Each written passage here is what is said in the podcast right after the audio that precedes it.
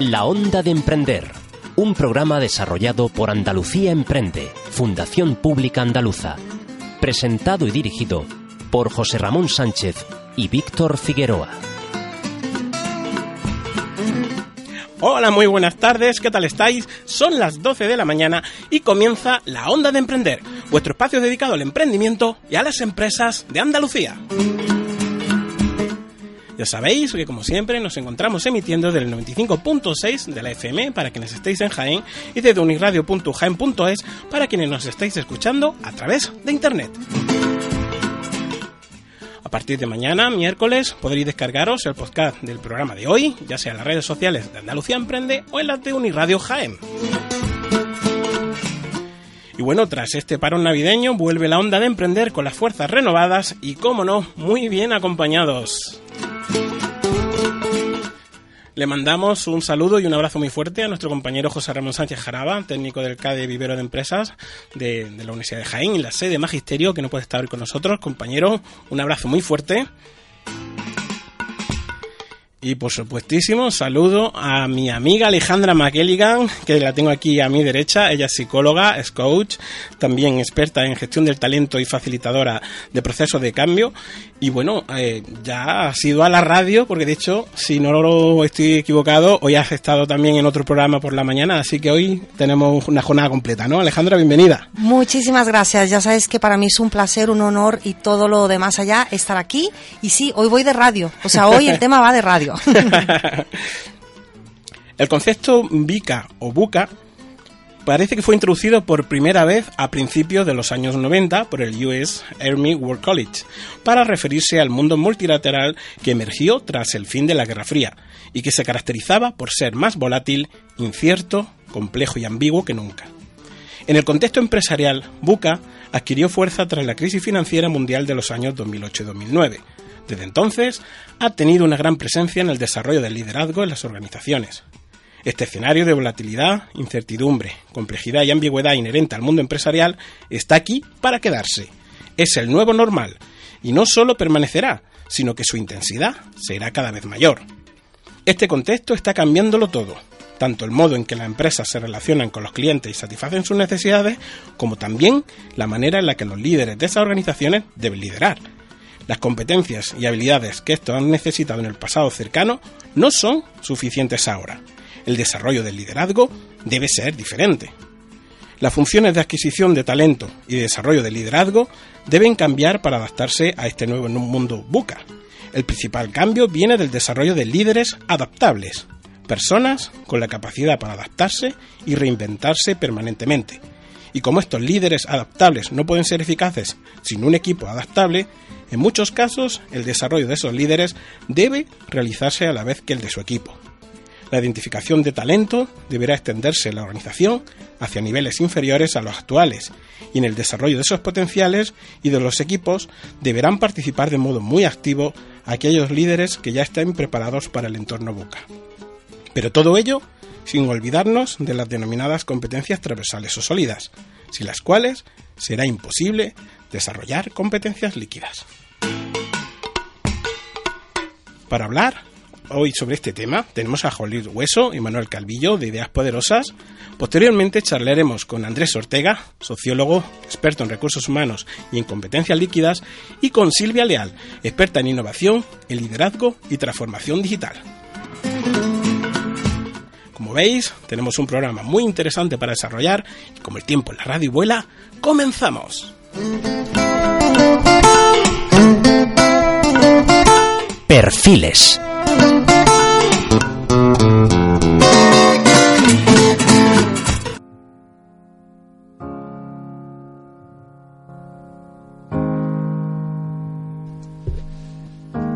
Bueno, pues comenzamos esta primera ronda de entrevistas aquí en este programa especial sobre competencias con los prometores de Ideas Poderosas.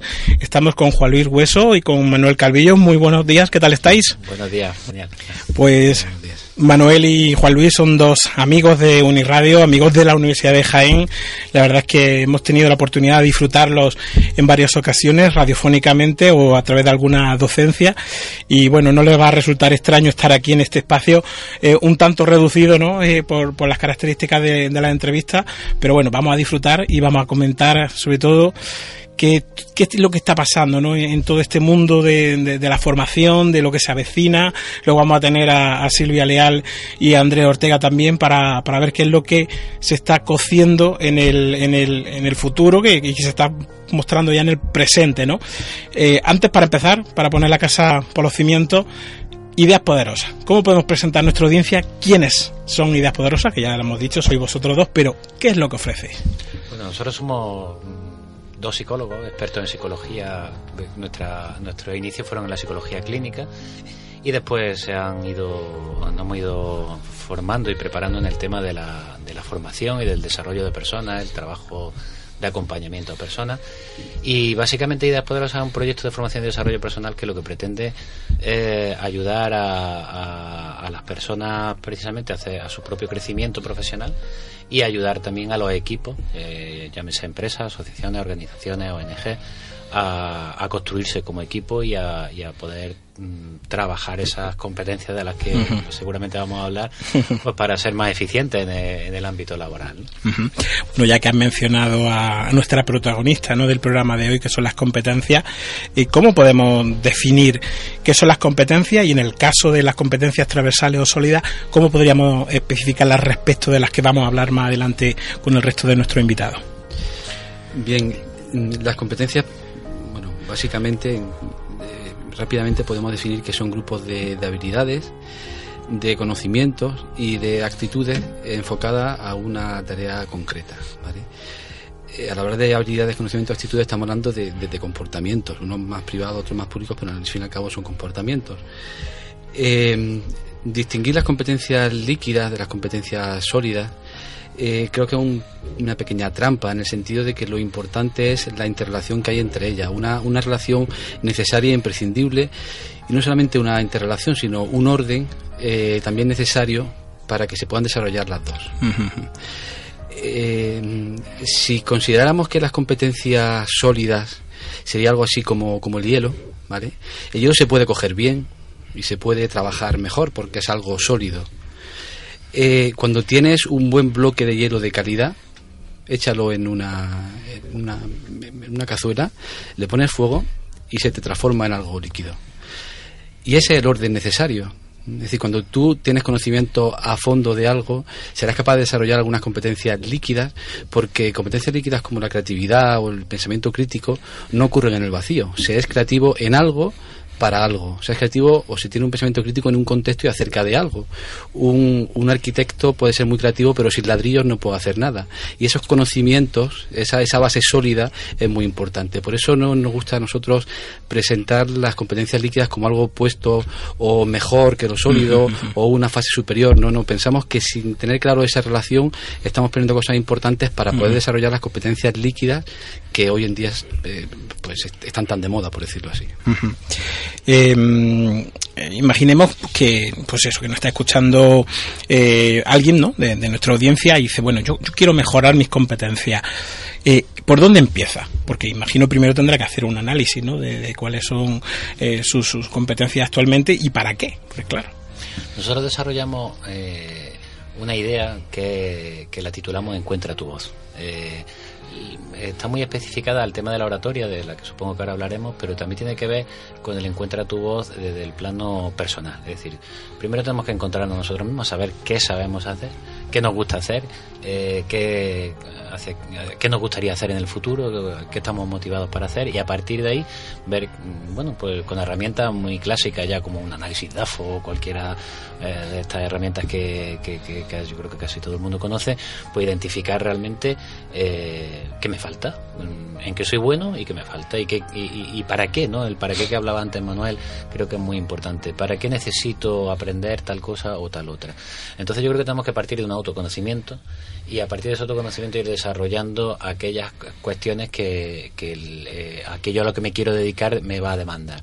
Y ese encuentra tu voz, pues tiene mucho que ver pues con la habilidad de comunicación, tiene mucho que ver con la capacidad de trabajar en equipo, tiene mucho que ver con, con la creatividad, pero también tiene mucho que ver con, si soy albañil, con saber hacer cemento y si soy arquitecto pues saber eh, hacer un plano. Es decir, eh, todo eso es lo que nosotros creemos que tiene que tener la formación al fin y al cabo. Aprender muy bien eh, y conocer muy bien el dominio que quiero ejercer en el futuro. Hoy precisamente hablando aquí en la radio estamos ejercitando nuestra capacidad, ¿no? nuestra competencia de comunicativa, ¿no? o la capacidad de oratoria cuando exponemos algún tipo de trabajo. Sí que es verdad que es un tema recurrente, no sé si estáis de acuerdo conmigo, en que cuando estamos en el ámbito educativo y en especial en el universitario, ya que digamos es el más próximo al, mercado laboral, eh, cuando se, se, habla de prepararse una exposición o la defensa de un trabajo de fin de grado o trabajo de fin de máster por parte del alumnado, pues suele ser algo que, que, suele dar susto, no da, miedo no enfrentarse pues, a un jurado, exponer mm, eh, un proyecto y sin embargo es algo que parece que, que, cojea ¿no? nuestro sistema educativo porque no somos capaces de, mejorar esa competencia o, esa, o, ese o esos conocimientos en, en, oratoria para poder, como decimos, eh, enfrentarnos a, situaciones que se van a dar en la vida, no solamente porque vayamos a, terminar un máster o, un grado, sino en general el comunicarse con los demás, el, hablar en público, siempre se va a dar tarde o temprano, o temprano en algún momento de nuestra vida. ¿En, qué estamos fallando? ¿Qué es lo que qué es lo que tiene que pasar para que realmente el día de mañana digamos que nuestros estudiantes están preparados para poder defender un trabajo sin ese miedo que tienen actualmente? Bueno, en primer lugar, el miedo es necesario y, además eh, natural.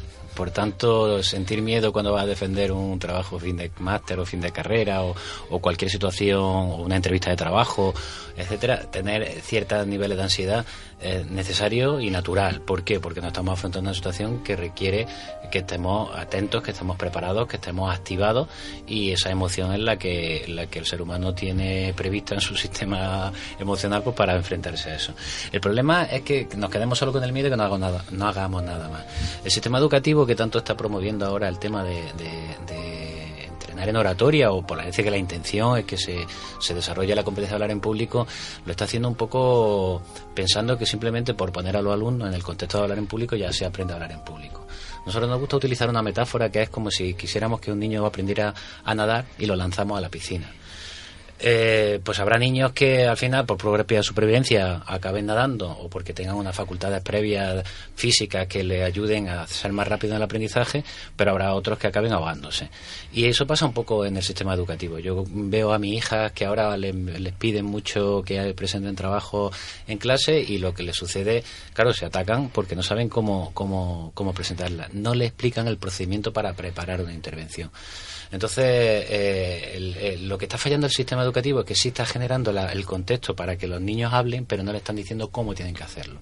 Y no se está entrenando la habilidad de comunicación, de cómo mirar, de cómo moverte, de cómo preparar el discurso y tener algo que contar porque el gran problema de la gente cuando se enfrenta a hablar en público es que no sabe lo que tiene que contar y lo que quiere es memorizarlo todo y tal. Entonces, eh, la, parte, eh, nosotros trabajamos mucho en eso, en nuestros talleres de oratoria, prepara bien lo que quieres contar y después eh, cuéntalo bien, pero vamos a entrenarte a cómo contarlo. Eh, bueno, como hemos comentado antes, a continuación vamos a hablar con, dos expertos en competencias líquidas y digitales. Sí que es verdad que cada vez es más recurrente el poder ver pues, artículos o programas en televisión o en internet que nos habla un poco de, cómo la nueva las tecnologías eh, pues está cambiándolo todo, ¿no? Y bueno, eh, surgió el concepto del mundo del mundo Vica o mundo Buca, eh, que parece que lo va a revolucionar absolutamente todo y que quien no se enganche a, este nuevo mundo, pues se va a quedar un poco apartado. ¿Qué valoración hacéis vosotros de, este tsunami digital, de todos estos cambios que, que, parece que vienen y que, como digo, si no estamos preparados, pues lo mismo nos ahogamos en este, en este mar? yo creo que, que todo esto del mundo buca, del mundo volátil, incierto, complejo, ambiguo, eh, me, me, gusta que se hable de él, pero me gusta porque creo que nos vuelve a, a nuestros orígenes. Es decir, eh, esto es hablar de, del ser humano. El ser humano siempre ha sido volátil, incierto, complejo y ambiguo. Ahora estamos hablando en un contexto diferente pero alguien que se manejaba muy bien en ese mundo volátil, complejo, buca que estamos hablando, yo siempre me acuerdo de, de, Venerado, del padre de mi, de mi, querido Miguel Ángel, un gran amigo, que vivía en Torre del Banche y durante muchos años se enfrentaba a un mundo así yendo a trabajar a su huerta. Era una persona mm, ejemplo de resiliencia y de mucha otra eh, competencia de estas líquidas que, que, que, se hablan. Hoy en día con el mundo digital ese tipo de cosas perduran pero se añaden otras nuevas. ¿no? Entonces, eh, bueno, se trata de, recordar a la gente que somos humanos, que somos imperfectos y que tenemos que trabajar en eso, en un contexto en el que además hoy en día cambia más rápido. Pero en el fondo, casi eh, en parte, no deja de ser eh, vino viejo en odres nuevos. Y, y, está bien eso, porque eso es lo que nos diferencia de nuestro gran competidor, que es la robotización, la digitalización, que puede quitar pero bueno, a ver si es verdad que poco a poco hacen falta más poetas en la empresa en el sentido de más personas que eh, manejan bien estas características que sobre todo son humanas y muy antiguas.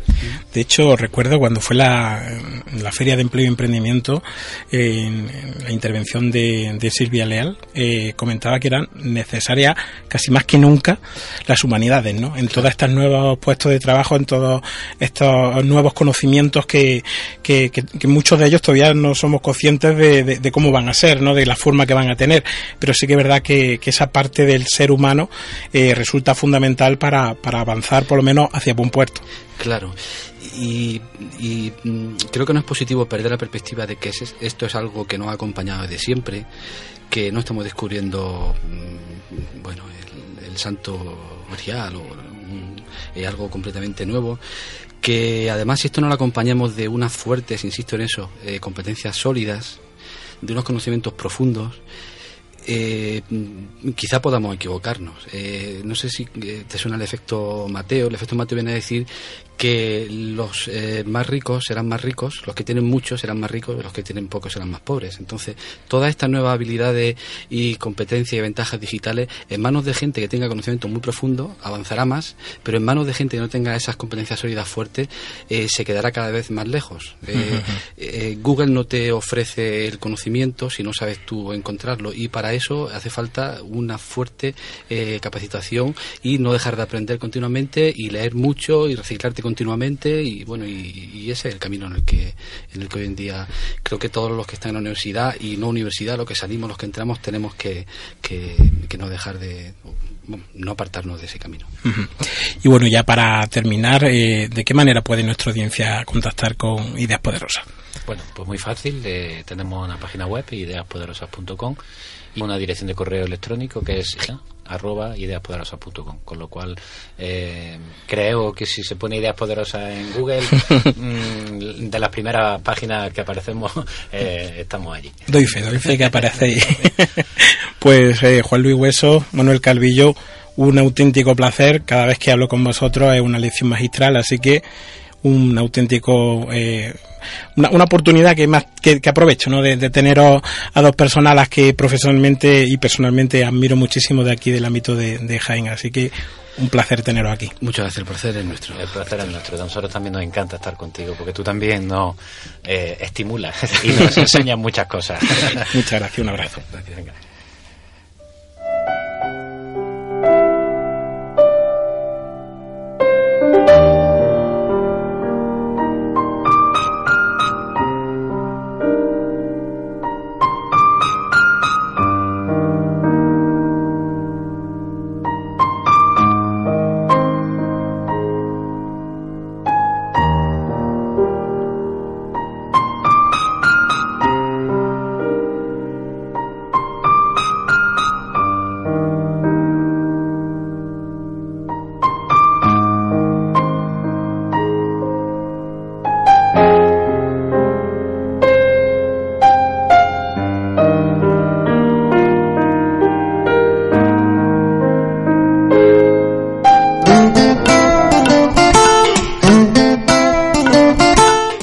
Perfiles.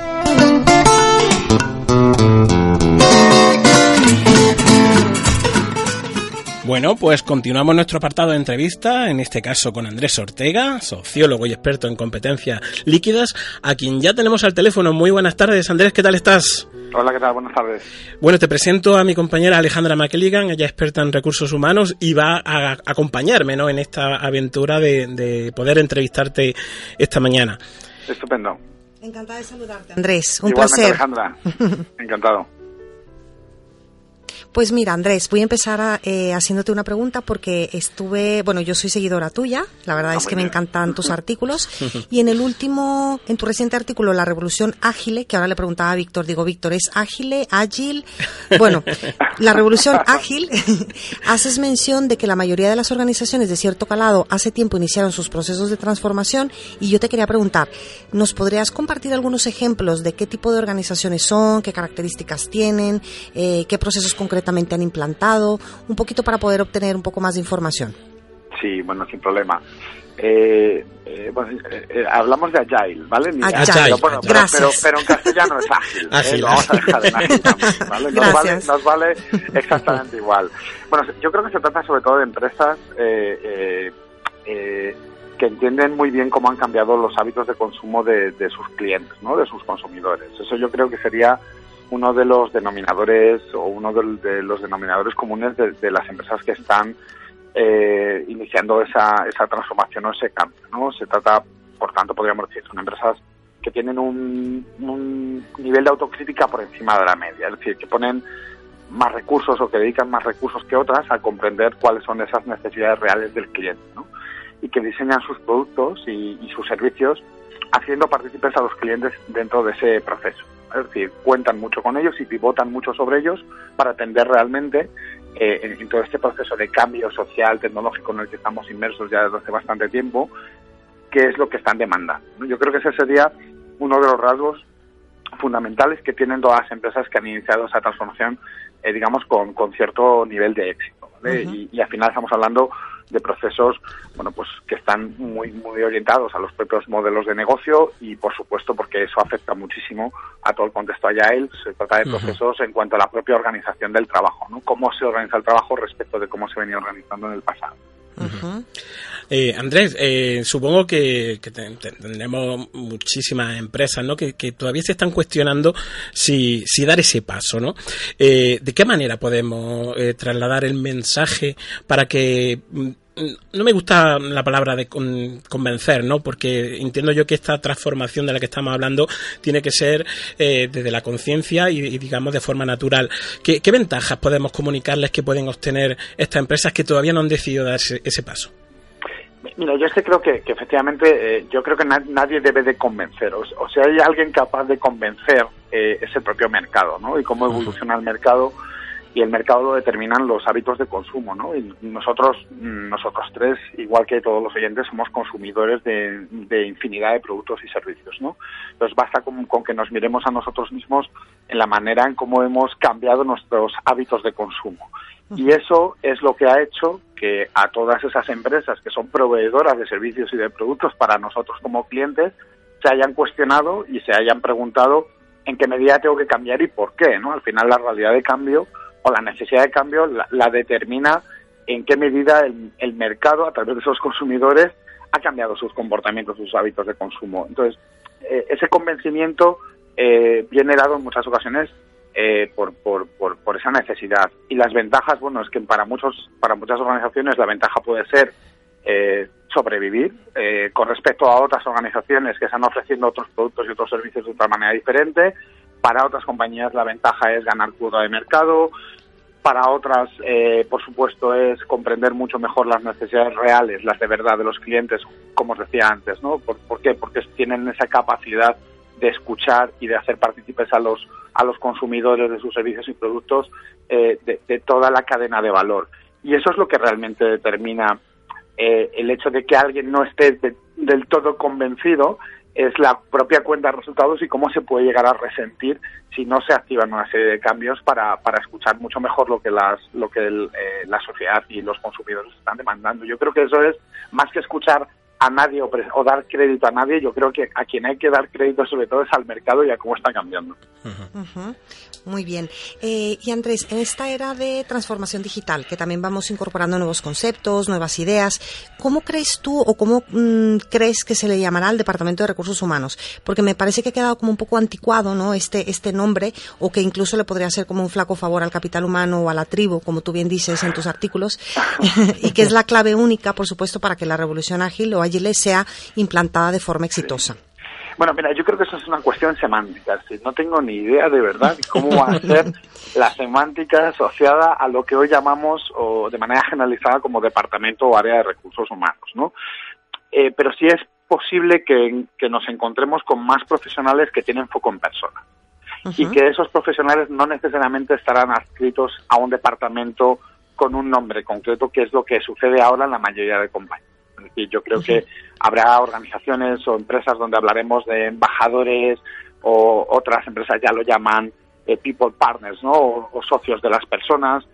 Y de esa, o sea, yo creo que lo que está pasando es que se está distribuyendo mucho más porque se está identificando en muchas organizaciones quiénes son profesionales que realmente tienen esa sensibilidad en cuanto a comprender las necesidades de las personas, sus expectativas, cómo, cómo comprenden su realidad y, y cómo la conectan con las necesidades de la organización y eso cada vez más estarán profesionales que puede que no estén dentro del departamento llamado de recursos humanos o de cultura o de personas. ¿no? Entonces, yo creo que al final acabaremos hablando efectivamente, eh, por, seguir con la analogía de las tribus, ¿no? en, terminología ya pues habrá una tribu de profesionales, eh, un colectivo de profesionales que estarán distribuidos a lo largo y ancho de toda la empresa y que sean personas que tengan especial foco en las personas que trabajan cerca de ellas o alrededor de ellas. Entonces, ¿cómo llamaremos a, esa, a ese colectivo? Mm, de verdad que no, no me atrevo a, hacer, a haceros una predicción, ¿no? porque creo que cada compañía lo bautizará de una manera diferente. Eh, Andrés, en la presentación de contenido del programa eh, le hemos dado una importancia muy muy grande al, líder, ¿no? De, que, pilote un poco este este cambio, ¿no? Del que estamos hablando. Eh, bajo tu punto de vista, un buen líder ha de ser especialista o generalista. Bueno, qué, buena pregunta, ¿eh? Mira, yo creo que un líder ha de ser sobre todo, o un buen líder ha de ser sobre todo un buen líder. creo no, no, es una, no es una respuesta trampa. ¿eh? Yo creo que la condición, creo que la condición de especialista o generalista no, no determina lo bueno o menos bueno que puede ser una persona en su rol de líder. Eh, la, la, pregunta casi sería, por tanto, ¿qué es ser un buen líder? ¿no? Y eso ya son palabras mayores. eso son palabras mayores. Y además, siempre tendemos a dar forma de superhéroe cuando hablamos de un líder, ¿no? Cuando empezamos a ver todo el listado de competencias o de habilidades asociadas a una persona que entendemos es un buen líder, yo creo que está más cerca de ser un superhéroe de un cómic que de una persona de carne y hueso. ¿no? Yo creo que hemos idealizado mucho esa figura. Pero yo creo que, de verdad, creo que la condición de generalista o especialista no determina en qué medida una persona puede ser un buen líder o no. Pero, rasgos o características como eh, personas que tengan una eh, habilidad especial para entender las necesidades del negocio y, y es muy importante que sepan conectar esas necesidades y expectativas eh, con las capacidades de, las personas y de la organización en su conjunto, pues es algo que, creo que determina, por ejemplo, que es mm, mm, cuando una persona es mejor buen mejor líder que otra, ¿no? O, la habilidad eh, para interpretar las emociones de las personas que trabajan en la compañía, que sean personas que tienen esa capacidad para promover cambios y para transmitir de una manera clara y nítida hacia dónde se dirige la organización. Y yo creo que eso lo podemos encontrar tanto en profesionales que tienen un digamos un background o un bagaje más como especialistas pero también en profesionales que tienen un background más generalista. Yo creo que esos rasgos son independientes a esa condición perfecto. Eh, mira, otra pregunta que se me que se me que me venía a la cabeza era si te preguntaran eh, Andrés por una única clave que garantizara y te digo garantizara entre comillas, no me ves, pero hago los dedos así de comillas, que garantizara, sí, ¿no? Que garantizara o asegurara de alguna forma el éxito en la transformación digital, ¿cuál sería esa clave o, o cuál sería esa esa pequeña luz? Bueno, no sé si es pequeña o, o de hecho es la única luz, pero creo que si, si, si hubiese alguna clave, eh, creo que hay un conjunto de ellas, pero si tuviera que apostar por, un, por, por una de ellas, para mí serían las personas. decir, las personas tanto a nivel individual y por supuesto a nivel colectivo. Yo creo que son eh, realmente el, factor determinante a cuando cualquier empresa se enfrenta a un proceso de transformación digital. Porque al final un proceso de transformación, sea digital o no, eh, que, antes que digital normalmente es cultural, eh, está muy ligado a la capacidad que tiene una persona y dos y tres y así hasta el conjunto de todo el proyecto a la hora de modificar sus comportamientos. Entonces, para mí la clave sin duda son las personas.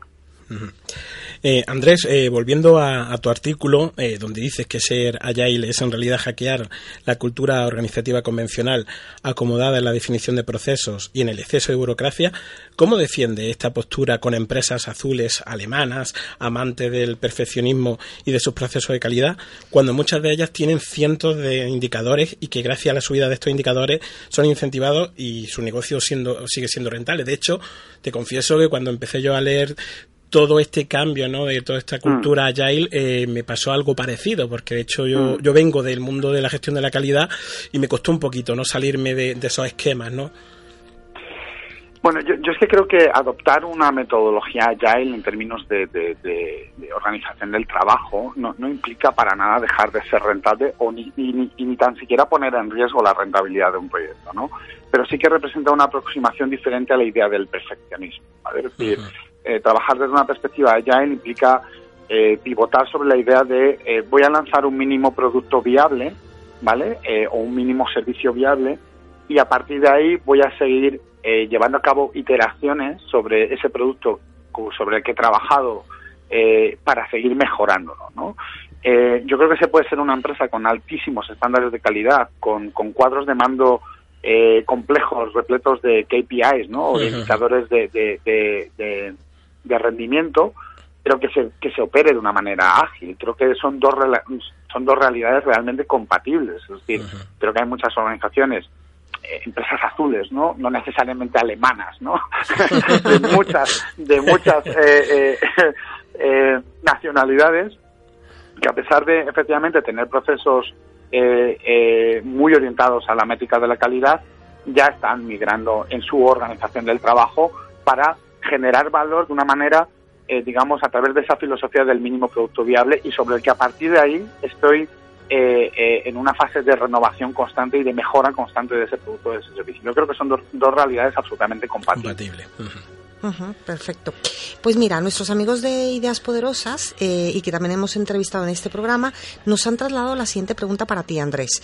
Entonces, te la, te la voy a, eh, a comentar. A la vez que se reconoce y advierte del impacto que están teniendo y van a tener realidades como la robótica, la inteligencia artificial, las TIC, la transformación digital de las empresas, en el mercado de trabajo hay autores que señalan que las humanidades cada vez serán más importantes para las empresas y por tanto estas serán competencias a tener en cuenta en el desarrollo de nuestro perfil personal y profesional.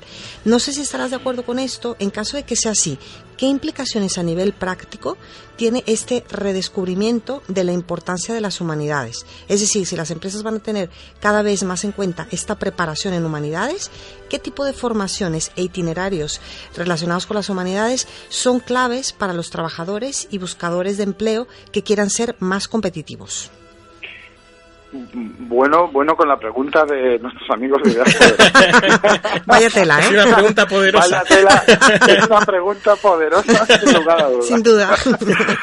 bueno, mira, yo creo que efectivamente el, impacto que, que, ha tenido y que está teniendo todo, todo vamos a llamar la era digital, ¿no? Y con, con ella, y, o dentro de ella van todas esas tecnologías que ya no son ni emergentes, ya, ya han emergido, ya están ahí, ¿no? Toda la inteligencia artificial, realidad virtual y muchas otras que aparecerán sin duda en los próximos años. Yo creo que eso lo, en, lo, en, lo que, en lo que acaba es en efectivamente un cambio muy relevante de los comportamientos que tienen las personas.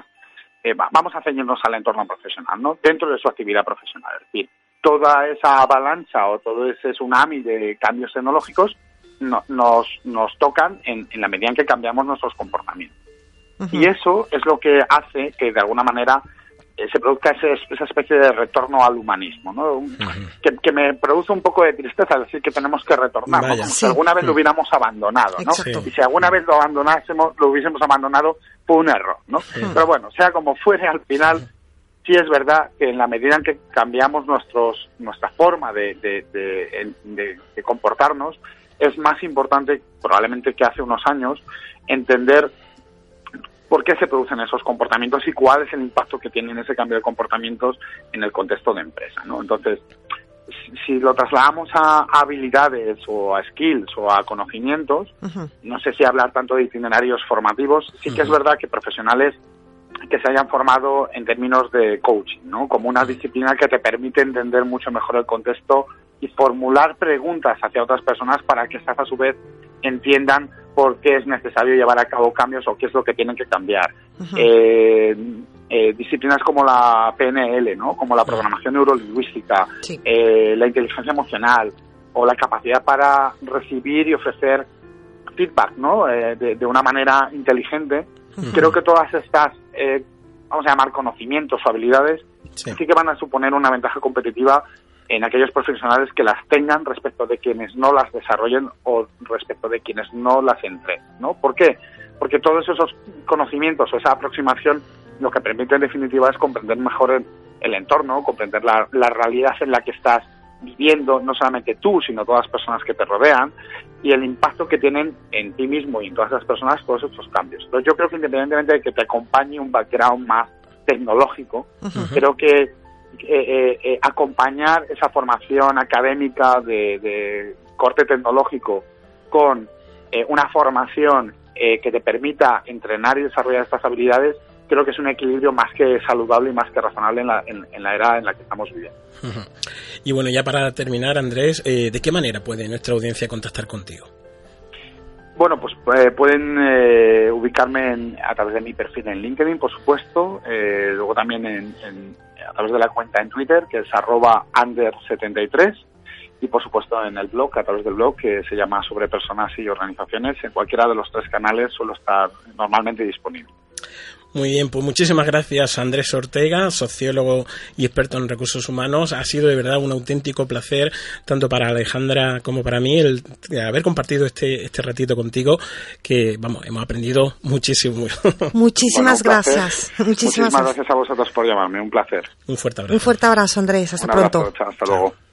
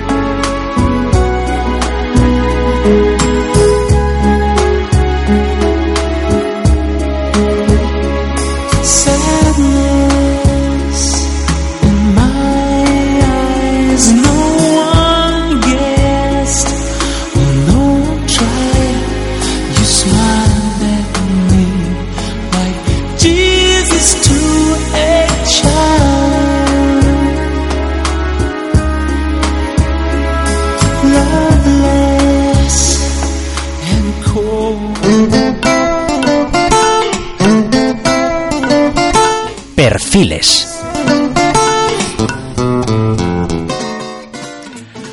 pues continuamos esta mañana tan estupenda en la que estamos aprendiendo tantísimo, en este caso con Silvia Leal. Ella es experta en innovación, en liderazgo y transformación digital. Muy buenas tardes y bienvenida de nuevo a Uniradio, Silvia, ya que nos, visitaste virtualmente hace dos años en el programa de emprendimiento en femenino y bueno, hace poquito te tuvimos en Jaén y además por partida doble, ¿no? Ya que estuviste en, la, en, la, Feria de Empleo y Emprendimiento organizada por la Universidad de Jaén y luego también te tuvimos en un taller sobre transformación digital de la empresa, que ese día me puse malico y no pude ir, a, ir a escucharte. Bienvenida de nuevo, Silvia, de, verdad, muchísimas gracias por compartir eh, unos minutos más con, nosotros y bueno, vamos a ver qué podemos contar a nuestra audiencia ¿no? para, para seguir en la línea ¿no? de esta mañana. Hemos estado hablando con Andrés Ortega, hemos hablado con Manuel Calvillo, Juan Luis Hueso de Ideas Poderosas y sobre todo, pues eso, de ese futuro que ya se ha hecho presente y que si no le prestamos la atención suficiente, por pues lo mismo nos pilla, ¿no? Eh, por lo dicho, Silvia, un auténtico placer. Te, te presento, que ya la conoces, a, mi amiga y compañera Alejandra McElligan, que también va a participar en, esta entrevista. Así que, pues, eh, aquí tengo a Alejandra a mi derecha. Un placer eh, volver a estar en contacto contigo, Silvia. Gracias, es mío. El placer es mío de volver a hablar con vosotros. y bueno, por lo que decíamos, ¿no? Estamos en, esta cuarta revolución industrial. Eh, ¿Qué argumentos? Eh, ¿Cómo podemos argumentar el mensaje frente a la no apertura de mente de las organizaciones que se niegan a aceptar lo que es inevitable? Pues yo me iría a las estadísticas de algo de lo que nos están avisando y ya está sucediendo y es que en cuatro o cinco años, cuatro de cada diez empresas que conocemos van a desaparecer y se van a generar muchas para cubrir los huecos de lo que éstas han dejado porque no se han transformado, ¿no? Entonces yo creo que es motivo más que suficiente, al menos para pensárselo. Muy bien. Silvia, si te pidieran consejo y este fuera eh, una única clave que garantizara, entre comillas, o asegurara de alguna forma el éxito en la transformación digital, ¿cuál sería ese consejo que tú le darías a, la, a esta empresa? Bueno, yo eh, diferenciaría entre empresa y persona que está dentro de una organización haciendo ese proceso de transformación digital, ¿no?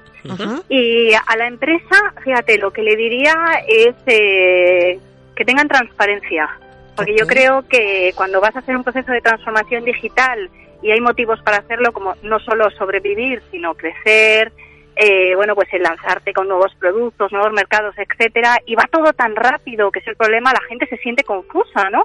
Entonces yo creo que habría que generar un entorno de mucha comunicación y transparencia de lo que está pasando y bueno, pues un cambio de estilo de liderazgo, ¿no?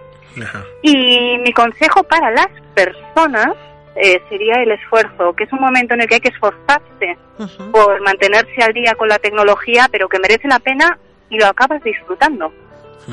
Entonces, ese sería el consejo para las empresas, porque para las empresas y para las personas, porque al final las empresas son personas y si las personas se esfuerzan, bueno, pues acaban saliendo las cosas, ¿no? Y merece la pena. Entonces, bueno, pues eso, eso sería lo que yo les recomendaría. eh, Silvia, eh, imagino, no lo sé, imagino que, habrá sectores, ¿no? Que sean más, más permeables, ¿no? Frente a, esta transformación digital. Eh, ¿De qué sector estamos hablando? Bueno, la verdad es que os sorprendería ver eh, bueno, cómo evolucionan los distintos sectores a estos y sectores que a priori no parecen permeables que sí que lo son y viceversa, ¿no?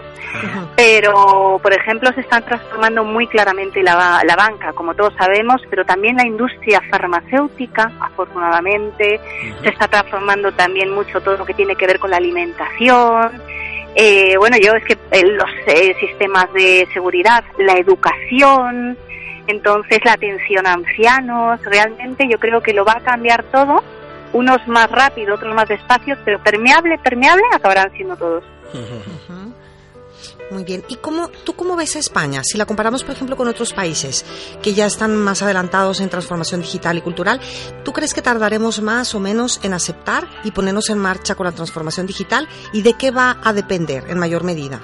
Bueno, si ahora nos fuéramos a los rankings internacionales europeos, eh, nos eh, daríamos cuenta de que se nos califica como innovador moderado, que quiere decir que a la cola cola no estamos, pero no lo estamos haciendo tampoco precisamente bien. Entonces, eh, bueno, pues esa sería la parte más negativa. La positiva es que yo creo mucho en el talento y, bueno, pues cómo somos los españoles, que pasamos del 0 al 10 muy rápido, ¿no? Entonces, en ese sentido Sí, claro, somos así, ¿no? Entonces, también creo que estamos a tiempo y creo que hay gente muy buena que tiene las ideas claras y, bueno, o sea, que lo van a hacer genial.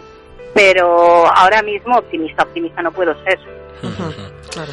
Y bueno, eh, Silvia, eh, cada vez que, escucho a, algún experto ¿no? en transformación digital y trasladan a la audiencia su mensaje, eh, la verdad es que son muchas las caras que se sienten abrumadas ¿no? por, por todo lo que se viene.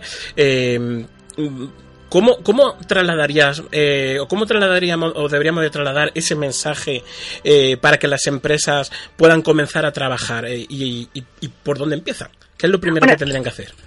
Yo creo que la clave está en los números, ¿no? O sea, hay un montón de cosas que están pasando ahora, incertidumbre y la gente está abrumada y yo veo muchas caras abrumadas, ¿no?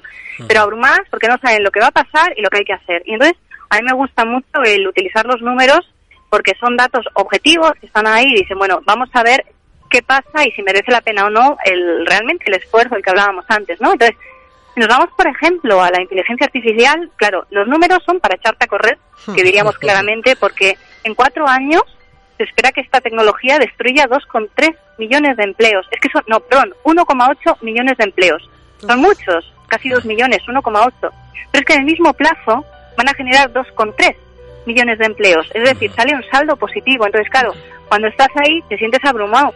Pero el resultado final merece la pena, porque, a ver, precisamente por esto a mí me gusta mucho usar el caso de qué pasa con nuestra calidad de vida y la esperanza de vida, no solamente en eso si nos vamos a morir o no, que no voy a entrar, sino en qué pasa si vamos a un hospital.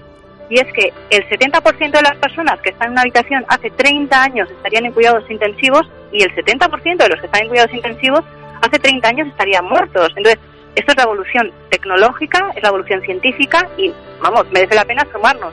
Ahora, que durante el trayecto, pues efectivamente hay un proceso traumático, sí, pero hoy solo se conservan un 1% de los trabajos que había hace un siglo. Entonces, bueno, pues al menos hagámoslo con optimismo y con ganas. Vale. Y luego, por ejemplo, para las personas que buscan eh, ganarse la vida emprendiendo, ¿cuál ¿por dónde tendrían que empezar? ¿Cuáles serían sus primeros pasos? Pues yo aquí lo primero que les recordaría es que si van a lanzar un proyecto hoy, los proyectos que realmente, bueno, pues eh, están cambiando el mundo, ¿no? Y están teniendo más éxito, son digitales, pero es que tenemos muchos retos por delante, la contaminación, el envejecimiento y podríamos poner una lista enorme, ¿no? Entonces, que si van a emprender que no solo emprendan con la tecnología, sino que emprendan pues también con un pequeño punto, aspecto social, ¿no? Y que, que sea para bien. Bastante complejo es todo como para limitarnos a trabajar por dinero. Claro, Eh, antes, eh, hablando con Andrés Ortega, le hemos preguntado sobre la, importancia de, las humanidades en, la composición de, estos nuevos puestos de trabajo y, por tanto, de competencias ¿no? que, que, tendremos ¿no? que, adquirir. ¿Qué, valoración haces tú sobre esta, digamos, eh, vuelta atrás, entre comillas, de, darle de nuevo importancia a, lo que son las humanidades en, los puestos de trabajo que, vienen a partir de ahora? Pues si detrás de las humanidades lo que está es todos los valores, el comportamiento de las personas, eh, nuestra historia, yo creo que bienvenido sea, porque es que o sea, no podríamos pensar en tener una sociedad sana y que fluya hacia donde tiene que ir si nos olvidamos de cuál ha sido nuestro pasado, nos olvidamos de cómo nos comportamos, la psicología, la sociología. Entonces, para mí, afortunadamente, la vuelta de las humanidades, y soy doctora en sociología, es una noticia que debe ser bienvenida. y hablo desde precisamente que yo estoy ahí. Pero claro, hay que mezclarlo con la tecnología, psicología y sociología también, pues por ejemplo, aplicado al mundo de los robots para que puedan ayudar, lo comentábamos antes, ¿no? Pues a cuidar a ancianos, a cuidar a niños autistas, los ancianos en estos momentos en España el 34,2% de las personas mayores de 85 años, que son muy mayores ya, están solos. Mm. Entonces, pues si frente a esa sensación de soledad podemos poner un paliativo que sea pues alguien pues ese con ese perfil, ¿no? Ese pues robot, pues ¿por qué no? Si les ayuda hasta que podamos darles atención. Es un paliativo, no es un sustituto. Fruto, ¿no? Entonces, bienvenida a las humanidades. Claro. Y Silvia, una pregunta que me imagino que te han hecho muchísimas veces. ¿Cuál es el argumento que tú das cuando algunas personas te comentan o te preguntan con cara de preocupación que los robots nos van a quitar el trabajo? Además de que no nos vamos a morir, como, como viene en tu, en tu último libro, último libro. Que, que me encanta. Eh, ¿Cuál es este argumento? ¿Cuál, ¿Cuál es tu respuesta habitual para esta pregunta? Claro, es que si nosotros hacemos el trabajo igual que un robot, nos van a sustituir, como ha sido toda la vida. Pero claro, si a la hora de vender, a la hora de atender a alguien, a la hora de hacer algo, lo que sea, hacemos algo que no puede hacer un robot, que es el sentido del humor, la conciencia, la empatía, el, todo el tema de la gestión emocional, etcétera, los robots no nos van a quitar el empleo. Entonces lo que tenemos que hacer es hacerlo de una manera que no sea automática. Entonces suelo contar un caso que es que a mí me gusta mucho y es que es cristalino, que es el, el tema de los robots camareros en China. Y es que les eh, hay muchos eh, restaurantes ya en China que tienen robots camareros, pero hay otros donde le están empezando a despedir porque la sopa no la sirven bien y la capacidad la capacidad de interlocución es muy reducida. Entonces, ahí no tenemos una demostración de que los robots no van a servir, sino de que los robots harán una serie de tareas y los camareros de carne y hueso harán otras, como servir la sopa o atender al cliente y asegurarse de que está bien o a darle consejos sobre qué es lo que pueden comer. Entonces, claro, cada uno hará aquello que haga de una manera más adecuada a su perfil. Uno serán tareas automáticas, como siempre, y los otros serán, pues, eso que realmente podemos aportar los humanos. Claro. Y bueno, ya para Como toda la vida, sí, Sí. sí, no, no es nuevo. Es lo que pasa que con otras tecnologías lo que estamos viviendo de proceso nuevo no tiene nada. Son las tecnologías las que son distintas. Mm, Además, lo que, lo que has comentado, ¿no? Que hace un siglo, pues claro, todos los puestos de trabajo que había por entonces, ahora queda solamente un 1%, claro, no tener esa perspectiva, ¿no? Eh, de cómo cambia eh, de, eh, pues todo lo que es el mundo y el mercado laboral y demás, pues claro, parece que es que es ahora que está cambiando todo y que esto no es algo, eh, digamos, eh, que esto es algo nuevo, que esto no es algo que, que sea inherente a la propia evolución, ¿no? Del ser, del ser humano. Efectivamente.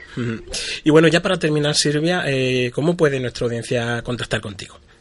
Sí, bueno, yo estoy en mi web, es silvialeal.es, y luego también estoy en LinkedIn, estoy en Twitter, que es arroba slealm, y siempre respondo. Te voy a decir esto, puedo tardar un poquito más, un poquito menos, en función a cómo tenga esos días, pero ya lo sabes, Víctor. Damos fe, damos fe. Damo- yo también doy fe de que me ha respondido.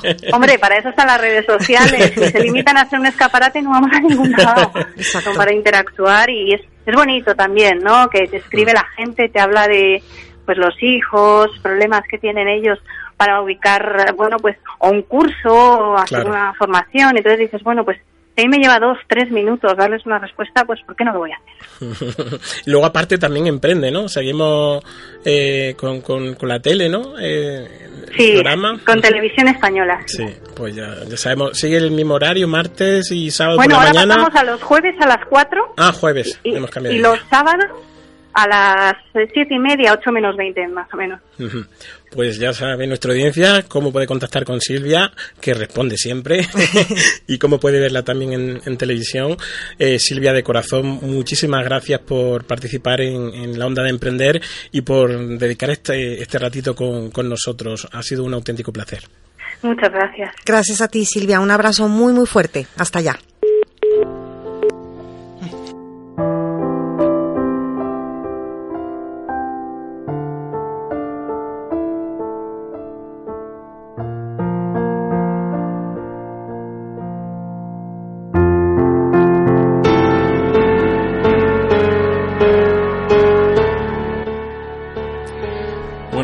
Pues eh, con la marcha de Within Temptation terminamos el programa de hoy. Esperamos que haya disfrutado casi tanto como nosotros. Ya sabéis que si queréis contactar con nosotros podéis hacerlo al correo electrónico de jrsanchezj.andaluciaemprende.es o bien a vfigueroa.andaluciaemprende.es. También podéis hacerlo a través de las redes sociales, en Facebook, buscáis KDJaen o en Twitter en arroba aemprende y arroba KDJaen.